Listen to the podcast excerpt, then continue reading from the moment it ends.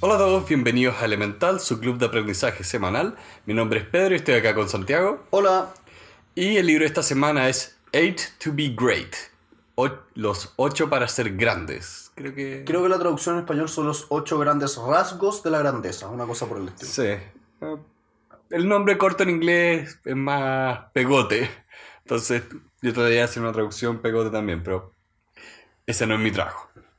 El libro esta semana, como el nombre lo dice, son las ocho características que tienen las personas que alcanzan el éxito. Específicamente el éxito económico, pero éxito, a fin de cuentas, como lo pone el autor acá, que en un momento le preguntaron en un avión qué era, qué era el éxito y si él era exitoso, y él se dedicó después 10 años a entrevistar a más de 500 personas millonarias y determinar cuáles eran las características que las hacían exitosas. Y él encontró ocho comunes entre estas 500 personas y no solo las explica un poco acá, sino que también pone muchas, muchas citas de todas estas entrevistas. Yo diría que el grueso está en las entrevistas, en cuanto a cantidad de palabras. Entonces él hace eso de, esta es la característica y acá están toda la gente que me contó que cómo esa característica los llevó al éxito.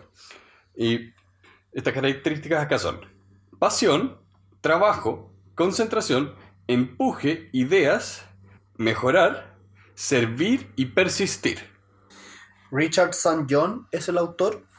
Es una persona que tiene una empresa de marketing y que, tal como tú contabas, hizo este libro a propósito de una niñita que le había comentado que era el éxito y casualmente él era un orador TED. Por lo tanto, en una charla TED decidió, ¿qué tal sería si yo entrevistara a las personas que están aquí, que en su gran mayoría son súper exitosas, sobre el éxito? Y eso dio lugar a este libro. Este autor fuera de, fuera de su libro, es conocido por las charlas TED que tiene y por ser un orador en general. Es una persona que da charlas en distintas instituciones, en universidades.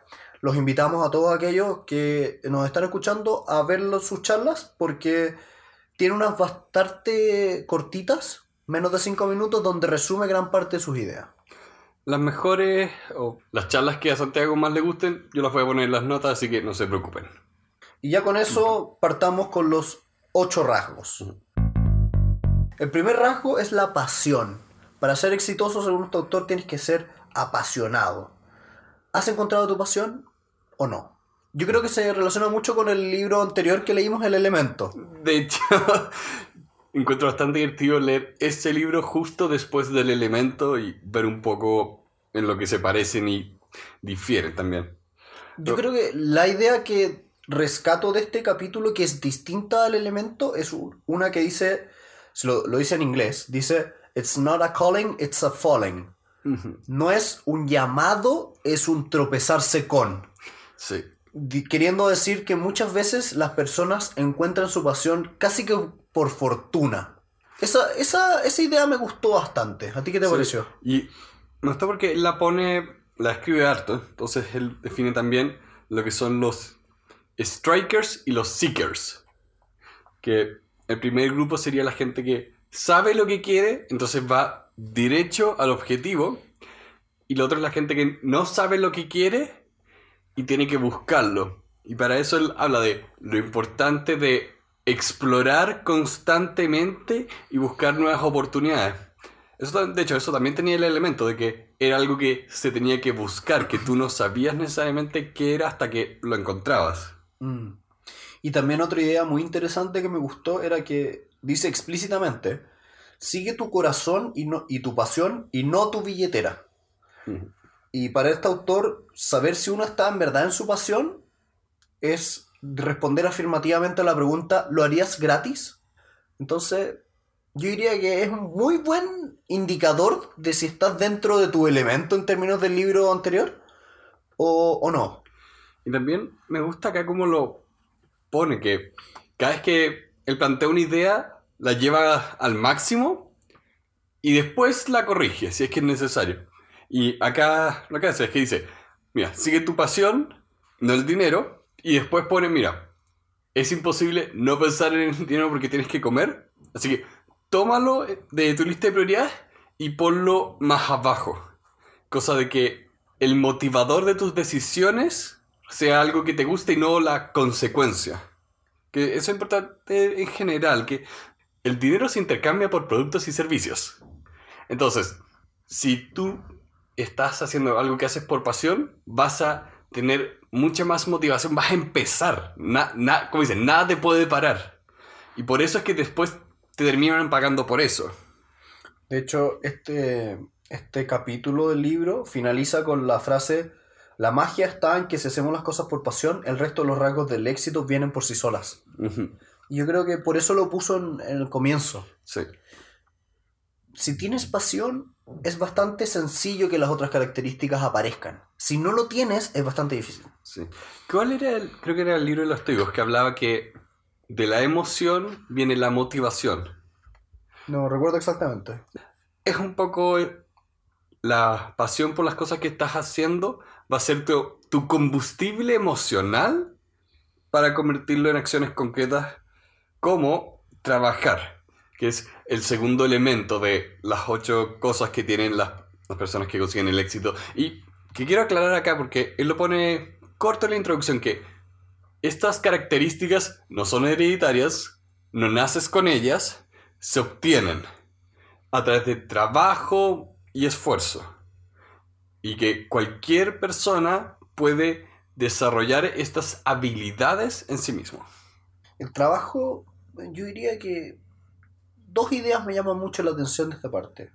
La primera idea de el trabajo es muy duro y la anécdota y frase que se refiere a Larry Page de Google, que es el fundador de Google, donde él estuvo dispuesto a trabajar durante nueve años, todos los días de la semana, todo el día, sin parar, para crear Google, te muestran cómo en verdad es un sacrificio enorme.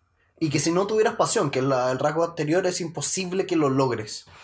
Sí, hay, personas que tienen en la cabeza la idea de que esto va a ser como en el logo de Wall Street, que te va a llover el dinero y todo va a ser una fiesta constante. Pero acá la gente que logró el éxito, o sea, estas 500 personas que lograron el éxito, contaban que, por un lado, amaban lo que hacían y lo hacían todo el tiempo, pero que era duro.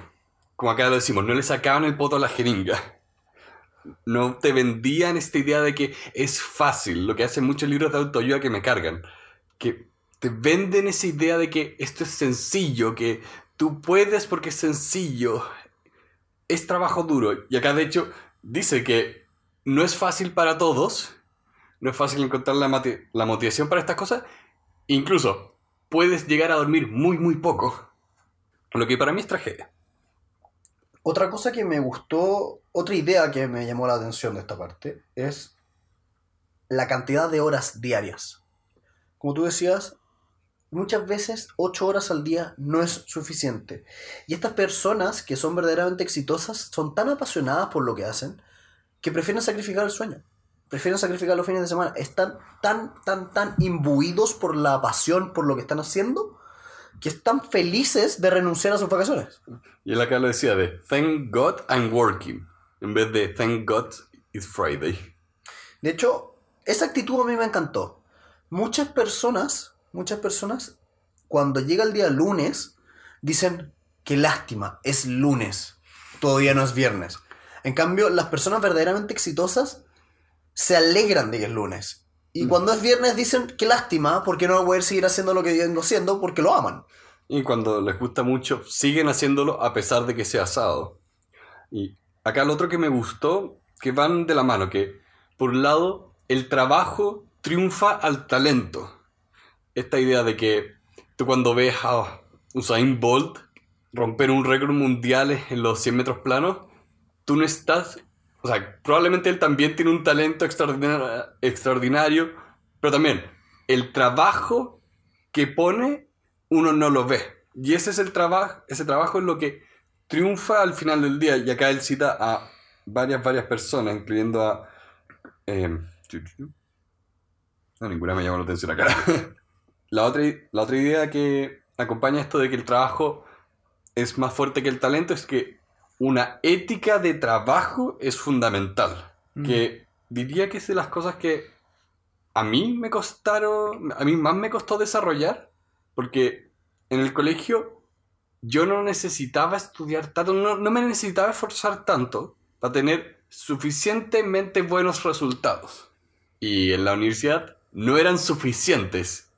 Y fue muy, muy duro para mí lograr adquirir las habilidades que nunca había desarrollado. Mm. En definitiva, es el trabajo lo que transforma la chispa del talento en verdadero fuego.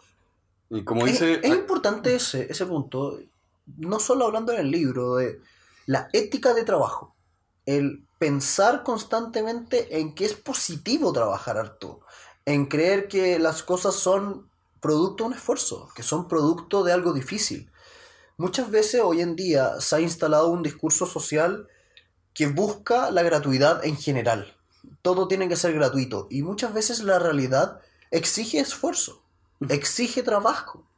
Si tú quieres emprender y armar una empresa, nadie te la va a regalar.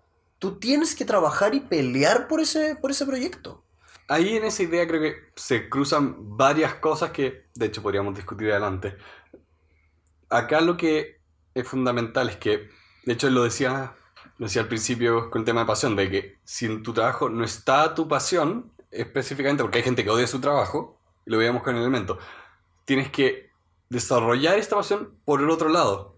Porque eventualmente, aunque tengas menos tiempo, vas a trabajar más duro en eso que en otro lado. Y como lo ponía acá, el trabajo te va a dar resultados. It pay- pays off, como lo ponía. Yo me acuerdo de Mikey, de Relay FM, que es una red británica de podcast, que él decía, yo estaba trabajando en el banco y llegaba a mi casa a trabajar en mi proyecto de podcast, porque yo quería tener esto. Y logró, con esas restricciones, sacar el proyecto adelante y ahora vive de hacer podcast. Y en ese sentido también es importante confiar en que el trabajo eventualmente va a pagar. A mí me pasa, me ha pasado, y estoy muy, muy, muy feliz de eso, que durante todo el periodo del colegio y después de la universidad, de la escuela o la universidad, yo trabajé muy fuerte y obtuve muy buenas calificaciones y e intenté siempre estar en las áreas que más me interesaban, en los primeros lugares y todo. Y en el minuto, uno no siente o no es capaz de vislumbrar lo que eso es capaz de traerte en el futuro. Y hoy que ya estoy independiente y que he empezado a armar mis propios proyectos, es que todas esas cosas dan sus resultados y las cosas funcionan. Entonces, yo creo que lo más importante de este capítulo sería quedarse con la idea de que sigue trabajando, sigue empujando y confía que en el futuro va a dar resultados. Antes de entrar de lleno a concentración, unas cosas que más me gustó de este libro es cómo estas ocho ideas se van complementando las unas a otras. Y de hecho, mucho que en el principio me molestó un poco porque encontré que la idea estaba incompleta, era porque se iba a apoyar en algo que estaba al final del libro. Mm. Otra cosa que a mí me gustaría dejar en claro en este minuto ya del podcast, que este libro tiene una selección riquísima de citas.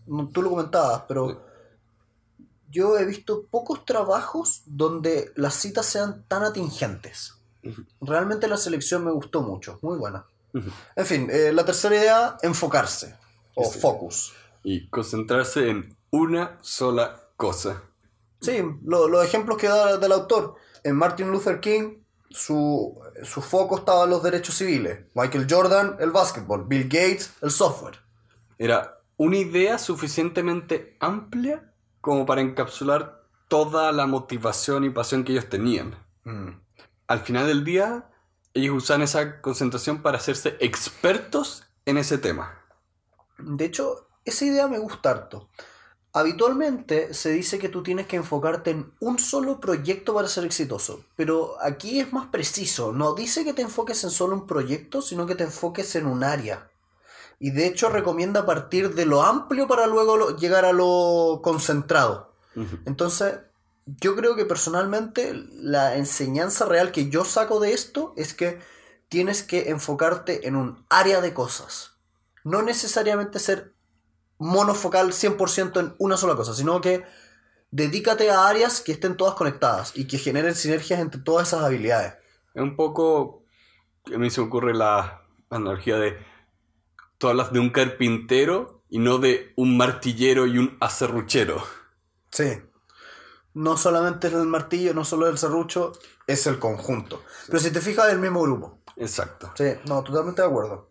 Sí, y acá él repite harto todo esto de la concentración y también como las empresas también se tienen que concentrar en una cosa y como esa concentración es lo que les da fuerza. Como, de hecho, encuentro que todavía lo puedes ver en el mercado, por ejemplo, de los celulares, o más, específicamente de las aplicaciones de celular. Tú puedes todavía encontrar nuevas aplicaciones porque traen un producto tan especializado que agrega un nuevo valor. Yo pienso en las aplicaciones de email, que está lleno. La aplicación actual de Outlook no la inventó Microsoft. Microsoft la compró porque un grupo de personas se dedicó solamente a hacer la mejor aplicación de e- email para celular. Y después Microsoft la compró porque se dio cuenta que tenían un desastre con Outlook. También es muy interesante el raciocinio que hace respecto a los problemas de concentración. Y dice que muchas veces no es un déficit de atención, sino más bien un déficit de interés. Yo creo que he utilizado esta frase tantas veces para motivar gente, sobre todo alumnos o jóvenes que están un poquitito perdidos. No es un tema de concentración, es un tema que no te interesa. Yo creo que hoy en día es muy endémico la idea de que todos tienen déficit de, de atención. No quiero generalizar de que el déficit atencional no existe. No, no, definitivamente Sí. existe, pero muchas veces como que se exagera. Es efectivamente. Y también se, no se entiende por qué no hay tanta concentración. Y de hecho acá él lo menciona de que para concentrarte tienes que eliminar distracciones. Y no me acuerdo quién lo decía, que mira, nada que trates de hacer va a ser más entretenido de tu celular porque en tu celular está internet y todo el conocimiento humano habido y por haber. Es imposible que la concentración gane ante esa entretención. Entonces hay que eliminar esas distracciones y encontrar esa motivación y ese interés, como dices. Otra idea y otro rasgo característico es el empujar. Es decir, ser capaz de trabajar duro y, y no dejarse vencer por la adversidad. Y esto es empujarse tanto física como intelectualmente. Hay que ser capaz de llegar más allá de los límites. Si ahí está el punto. Encuentra los límites y atraviesa. Sé- si eres tímido, empuja a través de esa, de esa timidez. Sé capaz de, si es que te cuesta orar, pararte frente a una audiencia y trabajarlo. Ahí para ti, ¿cuál ha sido, cuál sería tu ejemplo personal de empuje? A ver, yo creo que la forma de responder correctamente esa pregunta es primero identificar cuáles son las zonas de confort y no de confort. Y yo te diría que las zonas de menos confort que he tenido han sido ciertos, ciertos ámbitos de, de, por ejemplo, mi carrera del derecho que personalmente no me llamaban la atención y que tuve que derechamente empujarme a mí mismo a encontrarles algo apasionante. Y cuando lo lograba me gustaba. Y de hecho lo logré siempre. Porque sabía que no era un problema de, de concentración, era un problema de interés. Por lo tanto tenía que encontrar el ángulo en que me gustara. Pero tuve que empujar. No fue fácil. Habían ciertas materias que derechamente no se me daban fáciles y no me interesaban y tenía que ser capaz de decir, tiene que haber algo interesante. Mira, cerebro, tú no me agradas y yo no te agrado, pero vamos a hacer que esto sea interesante. Para ti, ¿en qué has tenido que empujar? O sea, toda la parte de trabajo duro me costó harto, de nuevo, sentarme estudiar, la, la falta de disciplina, trabajar el músculo de la disciplina. Mm, Y también, yo salí del colegio con pánico de presentar y como un profesor me dijo el primer día, si te cuesta presentar, presenta, fue, fue un llamado de, este es mi plan para los próximos cinco años y lo voy a hacer. Volviendo al libro, habla mucho no solo de la eh, timidez, sino también de las dudas y cómo hay que ir más allá de nuestras dudas, porque, de nuevo, no se trata de, y él lo, lo pone explícito, no se trata de ser un maniático que sigue con sus ideas hasta el máximo, sino de donde la duda evita que tengas éxito, supera la duda. Y donde la falta de, de duda evita que tengas éxito, trae la duda de vuelta. Mm. Lo que es un. Lo que es en sí un desafío de encontrar. Mm. Y también de la mano de eso eh, nos presenta varias estrategias. Por ejemplo, ten una meta para empujarte, ten un desafío para empujarte, ten fechas límite, crea autodisciplina, consigue un otro, ya sea un, tu propia madre o un competidor, para empujarte, consigue competencia, consigue un atormentador, algo así debería ser la traducción al español. Sí. Es decir, un- una especie de mentor, pero un mentor duro. Y generalmente sal de la zona de confort, si ese es el tema. Me gustó harto esta parte porque la sentí muy con mucho sentido del humor. Sí. Sí, era eh, eh, cuando lo lean, si es que algún día lo leen, esta sección del libro es muy liviana, muy liviana, esa es la palabra. Y también te da muchas opciones prácticas a la hora de motivarte y empujarte. Especialmente me gustó cuando hablaba de que una cosa es el mentor, que lo hemos hablado antes, y el otro el atormentador, que de frente es alguien que te hace el día, te hace el día peor, casi que te hace infeliz, y de pura rabia y enojo quieres demostrarle que estás equivocado. Es la pasión de demostrarle que está equivocado. Y a mí me pasó en la universidad que cuando yo estaba con muy malas calificaciones y estaba no peligrando a ser expulsado, pero era una posibilidad, a mí un familiar me dijo, no, no, tú inscríbete en la prueba de aptitud nacional porque tienes que darla de nuevo y entrar a otra universidad. Ese fue el mejor motivador para que no me expulsaran de la universidad. El puro deseo de probar a esa persona equivocada. ¿Quién fue? Eh, Dijo, ay, dale a de nuevo. Y... no, ella me dijo, no, bueno, inscríbete. Y me tuve que inscribir. ¿Y te inscribiste? Sí, ni la vi. ¿En qué año estabas ahí? Tercero. Tercero fue mi mejor año. No voy a contar mi anécdota con los psicólogos, pero ya. ya la contaste la otra vez. Ah, ya, ya. Entonces, ahí quedó. Ahí quedó. Y la otra idea de este libro es ideas. El otro rasgo. El otro rasgo de las personas exitosas es que tienen ideas. Sí. Y no solo tienen ideas, tienen una metodología y una forma de acercarse a las ideas que les permite sacar el máximo provecho de ellas. Como por ejemplo de anota cada idea que se te pase por la cabeza, escríbela en un papel para sacarla de tu cabeza y también para obligarte a pensar en más y más ideas. Problematiza, sé observador. Eh, Yo creo que es interesante porque muchas veces se utiliza el eslogan de que los emprendedores crean una necesidad. Yo muchas veces estoy en pelito de desacuerdo porque a mi forma de verlo, ellos realmente descubren necesidades. Yo creo que no es importante ser tanto creativo, sino más bien como observador. Sí, y acá lo pone tanto como observar como incluso algo que no se habla mucho, o en realidad se habla mucho y nadie escucha, que es escuchar. La importancia de realmente escuchar lo que la otra persona te está diciendo y no solo lo que está diciendo, sino lo que dice subconscientemente. ¿Cuáles son las implicancias de las cosas que las otras personas te dicen? Porque ahí es donde encuentras lo que llaman los insights, que son los pedazos de información que son difíciles de obtener y que te dan y que tienen mucho valor. Mm. Y otra herramienta de la mano es hacer buenas preguntas. Preocuparte de generar un set de preguntas acuciosas con, con el tema. Ser capaces de verdaderamente preguntar. Y eso es complicado porque no se enseña. ¿no? De hecho, yo creo que lo que se debería enseñar en muchos, yo diría que es a nivel básico más que a nivel universitario, es a hacer buenas preguntas. A mí me encantaría una prueba de selección múltiple donde lo importante sea escoger la pregunta correcta, no la respuesta correcta, que es otro tipo de proceso mental.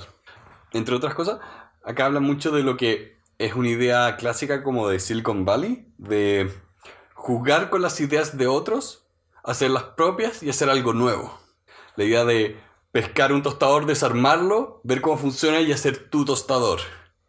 Es el tinker, como les dicen. O los hackers, o toda esa masa de palabras que cada día tienen menos significado porque las estamos usando hasta el cansancio. De hecho, es, es revolucionaria esta forma de mirarlo, pero dice, si es que a ti alguien te copia, es que estás alcanzando el éxito. Lo cual va, es un atentado contra los derechos de autor, pero Sí.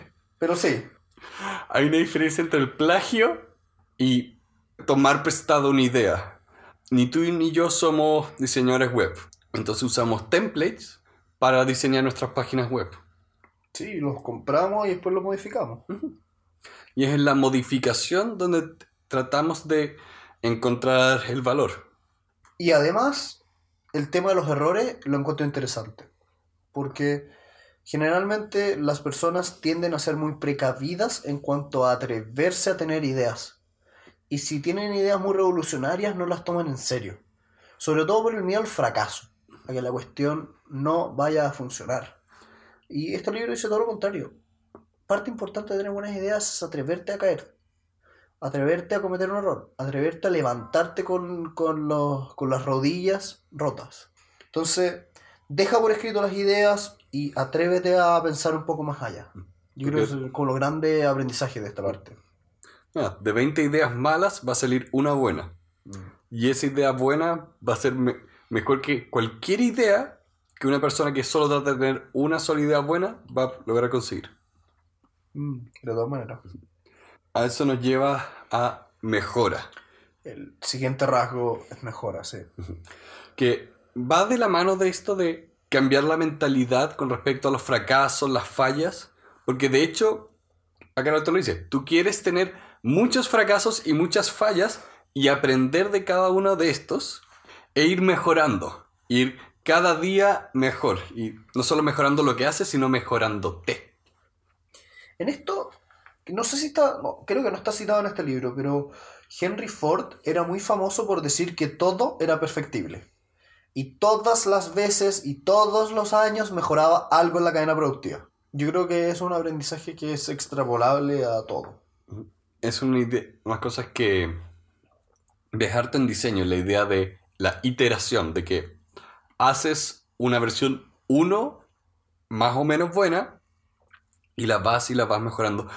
Justo mientras estamos grabando esto, yo estaba haciendo mi página personal, como mi portafolio digital, y estaba teniendo muchos problemas para hacerla, porque sin darme cuenta, estaba tratando de, que, de hacer una página que se viera bien y funcionara al mismo tiempo, cuando todavía ni siquiera tenía una idea de qué era lo que quería tener. Tuve que bajar mis expectativas y, y poner solo la información que quería que estuviera y decir, eh, voy a tener esta versión que nadie puede ver, pero que yo voy a usar para mejorar y mejorar y mejorar y mejorar. Y repetir, repetir, repetir, repetir. Ser una persona que repite el proceso y lo va mejorando te lleva al éxito.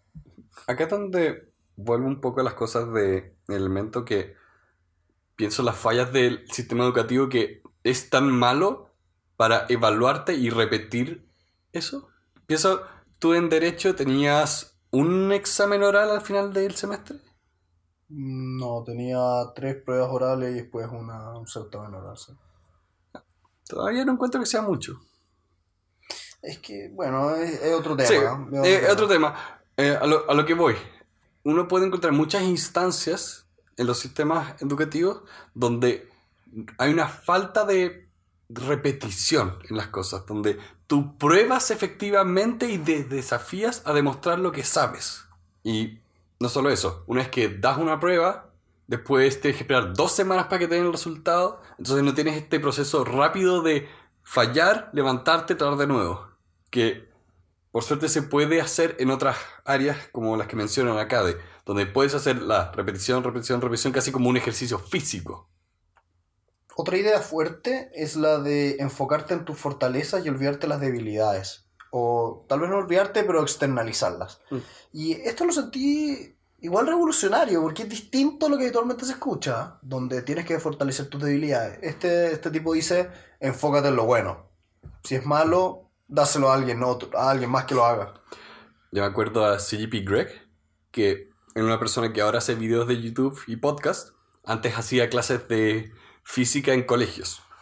Y él decía, mira, yo como profesor estaba más que consciente de que el colegio estaba fallando porque quería que los niños mejoraran sus debilidades en lugar de explotar sus fortalezas. Y la vida es solo explotar fortalezas. Es curioso, yo diría que la palabra clave es la externalización. No es que las tengas que olvidar tus debilidades, de hecho si las puedes arreglar, arreglarlas. Sí.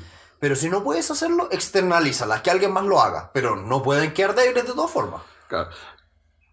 Tu debilidad no puede ser una barrera en el camino.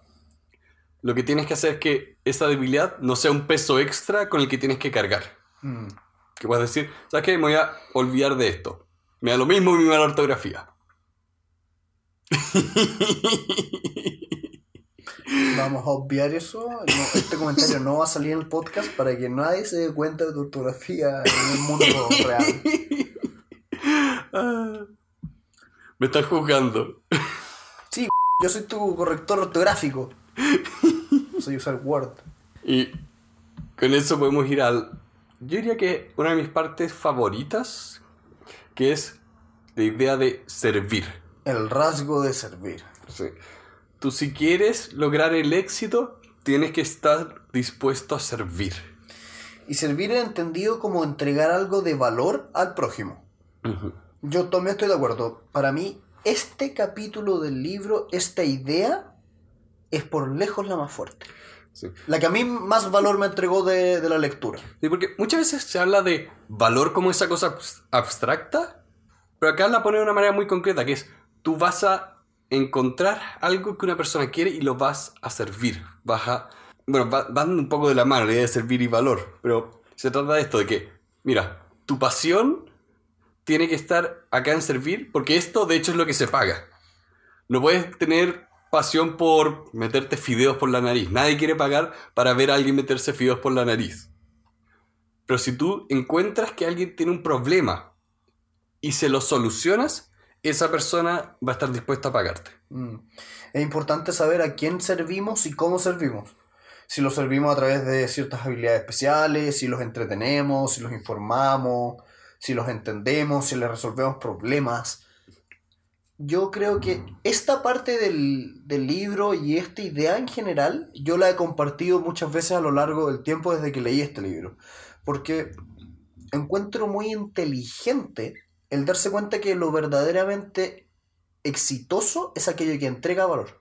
Si tú creas un emprendimiento que genera valor, el dinero va a venir. Porque las personas están dispuestas a intercambiar su dinero por cosas que les traen valor. Sí. Y acá él da varios ejemplos de que esto va a ser muy específico para cada profesional. Si tú eres un escritor, tu cliente van a ser lectores y tú ahí puedes querer darles algo útil, como son los libros que leemos acá, o puedes darle algo entretenido, como son las novelas. E incluso ahí tú tienes que usar qué tipo de novelas tienes, porque eso determina de nuevo qué tipo de lector quieres. Y también, de la mano de lo anterior, el valor atrae una cosa muy específica que es el dinero. Si tú realmente quieres ser rico, pero rico, rico, rico, crea mucho valor. Y hay una frase que no está en el libro, pero que a mí me encanta, que es, si quieres ser millonario, ayuda a un millón de personas. Amén. Sabía que iba a decir eso. Es que se, se condice tanto con Sí. esta parte. Sí, y también es la que lo menciona, que tú puedes servir a muchas personas a un precio muy bajo, o quizá a un sector o un grupo más pequeño, pero que paguen más por eso. Es la diferencia entre muchas empresas que se dedican a trabajar para empresas, lo que se llama enterprise, que no van por la masa de gente, va por el grupo más pequeño. Pero que esos son sus clientes para ellos. Y solo a ellos los pueden servir realmente bien. Sí, y para servir realmente tienes que olvidarte de ti mismo. ¿sí? Y tienes que estar dispuesto a sacrificarte a tal punto que el, el autor utiliza una frase en inglés que es bend backwards, pero incluso date vuelta, eh, gírate a ti mismo a tal punto de que sea ya lo máximo que puedes hacer. Sí. ¿Cómo traduces bend over backwards? Como... Es es hacer una flexión al revés. Sí, es- creo que es una invertida ahora que lo pienso. sí, Creo que en Chile le decimos la invertida. acá para ayudarnos a encontrar dónde podemos generar valor, da varias ideas para ponernos en el lugar de las personas a las que queremos y debemos servir. Habla de ponerlo en los zapatos de las otras personas, eh, tratar de que es un poco vivir como viven esas personas, y hay un experimento, más que un experimento, un caso notable que querían ver cómo era la experiencia de un paciente en un hospital. Entonces, una persona se puso en una camilla con una cámara. Lo que descubrieron es que tenían dos horas de grabación de video mirando el techo. Y dijeron, ok, esta es la vida de un paciente. Mira el techo, hay que hacer algo al respecto. ¿Y qué hicieron? De acuerdo. Bien. Bien. También escucha. No seas como un cocodrilo, mucha boca, pocos oídos. Y también no hay que dejar que el ego personal se ponga entre medio. Y es algo que él menciona varias veces acá, de que hay que eliminar, eh, más, que, más que eliminar, hay que trabajar nuestra capacidad para disminuir nuestro ego, escuchar, realmente ser una persona muy perceptiva del entorno y eliminar un poco nuestras como preconcepciones. Porque eso evita que veamos dónde están los problemas. Mm. Y bueno, a todos nos pasa que cuando desafían nuestras ideas nos ponemos defensivos. Hay que evitar ponernos defensivos cuando las otras personas tengan la razón. Que es difícil notar cuándo es eso. Y acá en el podcast nos ha pasado harto que yo he reaccionado, me he demorado en reaccionar bien a sugerencias de cómo podemos mejorar esto. Y viéndolo ahora con perspectiva de, no estaba con la actitud correcta para escuchar sugerencias de cómo hacemos este podcast. Mm. Ahora tienes mi confesión grabada. Muchas gracias. Estamos trabajando para su satisfacción. Y finalmente, el octavo rasgo de las personas exitosas es la perseverancia o persistencia. La persistencia es entendida como aquella habilidad para seguir a través de los fracasos, el dolor, el rechazo, las críticas, la negatividad y lo que en inglés es crap, o mierda en español, pero crap, es decir, críticas, rechazos, adversidad y prejuicios. Y al tiro puedes ver cómo esto lo dijo él antes. Y por eso me encanta que este sea el capítulo con el que termina, de que a pesar de, de todo lo bueno va a ser algo malo y hay que persistir por sobre eso. Y acá él decía, el éxito toma 10 años. Sí. Hay que ser paciente con el éxito y hay que ser impaciente en el corto plazo con las tareas. De hecho, esto se condice mucho con las estadísticas que suelen exponer que los emprendimientos fallan entre los 5 y 8 años. Por lo tanto, aquellos emprendimientos que fueron capaces de pasar la barrera a los 10 años son los verdaderamente exitosos. Antes suelen fallar. Y acá el autor los invita a que fallen harto, fallen mucho, fallen rápido y fallen barato. Que es lo más importante. Fallen rápido y barato. Y persiste. Porque tienes que encontrar dónde están las fallas lo antes posible. Y, y de nuevo, tienes que hacer eso de una manera que no elimine cualquier reintento. Eh, eh, Lo importante es convertir los fracasos en una escuela, no en un funeral. Exacto. Me encanta, me encanta esa frase. Es buena esa frase. Y, y también, persistir sobre las críticas, que pueden haber muy buenas críticas, críticas constructivas, y también muy malas críticas que no aporten en nada, como te dicen, eso es muy malo, no sirve. Y aún así, sobre esas críticas malas, él logra sacar enseñanzas. Es decir, que hay que persistir sobre esas críticas malas de, oye, quizás de verdad la crítica no es constructiva, es destructiva, pero quizás tengan razón. Y yo tengo que reevaluar lo que estoy haciendo. Y sé sincero. Sé, sé sincero en la percepción de las críticas. Cuándo es destructivo y cuándo es constructivo. Yo creo que la sinceridad y bajar el ego es muy importante en esta parte. Finalmente, se cierra este episodio, este rasgo, con ciertas técnicas o estrategias concretas para persistir. Solamente enumerándolas. Tomar pequeños pasos, tener fobia a renunciar, nunca rendirte, ser capaz de rebotar, ser capaz de ser testarudo, ser impaciente pero a la vez paciente, como decías bien, no mirar hacia el pasado, persistir a través de los tiempos que están más o menos desbalanceados y finalmente mantente avanzando, mantente avanzando, como una pequeña maratón. ¿Qué te pareció? Siento que escogimos mal las fechas para leer este libro, porque acabamos de leer El Elemento, que me gustó mucho, y no solo por el contenido, sino por cómo estaba escrito. Y este libro, siento que o le cambias la estructura, pensando para que a mí me guste, o quizás un libro que de haber leído quizás en lugar de, de una semana a otra, en mucho tiempo. Porque acá era una idea corta y citas, y las citas son muy buenas. Pero eran citas y citas y citas que leyéndolo en sesiones muy largas se empezaba a ser un poco repetitivo o cansador. A pesar de que había fuerza, pero estaba, ¿cómo dicen? Estaba tostado de la, la metodología.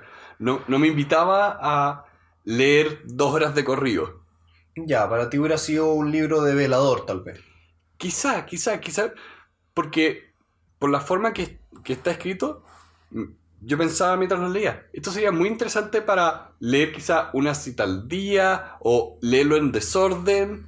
Daba mucho espacio para jugar y yo no estaba jugando. Y eso afectó mi experiencia de leer el libro. Más allá de la calidad que tiene este libro, que es alta. Yo te diría que viví de manera muy distinta a ti el libro, porque esta ya es la segunda o tercera vez que vuelvo a leerlo. Entonces, ¿por qué a mí me gusta mucho este libro? Porque tiene ideas muy fuertes y que si tú vuelves a ellas con cierta cantidad de años de diferencia, siguen siendo valiosas. Por lo tanto, entiendo tu percepción que probablemente de una sola leída en una semana puede ser una estructura tediosa, pero a largo plazo, y si no lo lees, si lo lees una vez de corrido, y después lo vas visitando en ciertos capítulos, cada vez que lo vuelves a abrir, lo encuentro muy valioso. De hecho, este es un libro que yo quiero volver a leer o leer las partes que me gustaron, tomarme mi tiempo. Y eso yo encuentro que para eso, que a pesar de que dije que tuve una, comillas, experiencia negativa leyéndolo, es, fue una experiencia valiosa que me dice, vuelve, vuelve, vuelve. O sea, es un libro que hay que digerir. Sí. Un libro que hay que digerir. Yo ya tengo varios años para digerirlo y por eso cada vez lo he ido apreciando más. Tal vez tú estás en la primera etapa. Eh, esperemos, porque no me gusta ser crítico de los libros que traemos acá. No, no me gusta dar algo que sea menos de un 10. Porque significa que hubo algo que no me gustó. De hecho, hablando de eso, si tuvieras que poner una nota, del 1 al 10, Voy a decir 7, pero te voy a decir un 8. Esto es un 8 para mí, es un gran libro. Porque pienso que por un lado tiene mucho valor, tiene enseñanzas muy fuertes, tiene, es muy releíble y también creo que es muy regalable. Sí, aparte que visualmente, estéticamente tiene muchos dibujos. Sí. Y son buenos los dibujos. Son muy buenos los dibujos. No, objetivamente esa parte es, pero invaluable. Sí. Yo personalmente, yo me quedo con un 10 de 10. ¿Por qué? Porque yo sí lo he revisitado varios años. Es un libro que me ha entregado valor durante varios, varios años. Entonces, para mí, un libro que ha marcado de cierta forma épocas de mi vida y al cual he vuelto más de una vez y que he derechamente regalado, encuentro que es valioso. Mm. Yo lo recomiendo completamente, es un libro que envejece demasiado bien. Sí.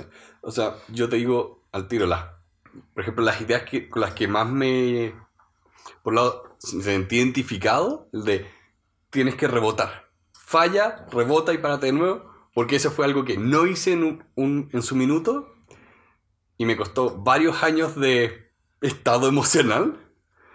Eh, también la idea de que seas impaciente en el corto plazo y paciente en el largo plazo, eso es algo que me afectó mucho durante la universidad porque los malos resultados son desmotivadores porque uno está ansioso, quiere todo ahora, pero hay que tener paciencia. Y la idea también de que el trabajo trae sus frutos, porque vas construyendo a futuro, Mm. vas mejorando. La idea que acá es un capítulo entero de la idea de mejorar, mejorar, mejorar. A mí la parte que más me gustó del libro fue el rasgo séptimo, que es servir, sobre todo la parte de la creación de valor, porque me abrió los ojos a esa realidad que yo no había visto hasta, hasta ese punto. Yo realmente vislumbré que la riqueza, no solo, no solo monetaria, sino la riqueza en la vida está a través de la creación de valor. Crea algo que es valioso para alguien, haz feliz a un millón de personas y vas a ser millonario.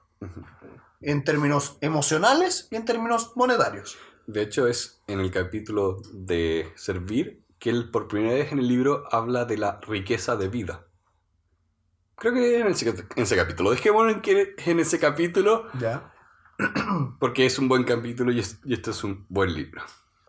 Y creo que con eso se nos está acabando el tiempo y solo nos queda despedirnos y desearles a todos una muy buena semana. Muchas gracias por habernos escuchado. Difundan la palabra y sigan escribiéndonos. Estamos muy felices de, lo, de todos sus comentarios, tanto en las redes sociales, tanto en las redes sociales como por correo electrónico. Así que, adiós. Muchas gracias a todos por acompañarnos una vez más en este club de aprendizaje. Para estar al día pueden seguirnos en las tres redes sociales, Facebook, Instagram y Twitter, donde podrán encontrar noticias y citas a los libros que leemos. Los invitamos a compartir con todos sus amigos este episodio para difundir sus ideas y hacer de este un mundo mejor. Les pedimos que nos dejen sus comentarios y opiniones en nuestras redes sociales y en particular las aplicaciones Apple Podcast y Overcast si están en iPhone y Podbeam y Stitcher si es que están en Android. Finalmente, los invitamos a suscribirse a nuestra comunidad en la aplicación de su preferencia. Muchas gracias a todos aquellos que forman parte de este club de aprendizaje. Que estén muy bien. Las mejores, o las que acá Santiago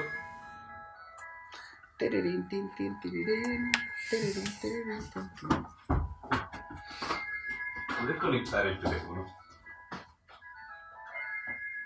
¿Aló? ¿Sí? Pero hay una diferencia entre el plug, entre el plug, ah, hay una diferencia entre el plug, ¿cómo se dice?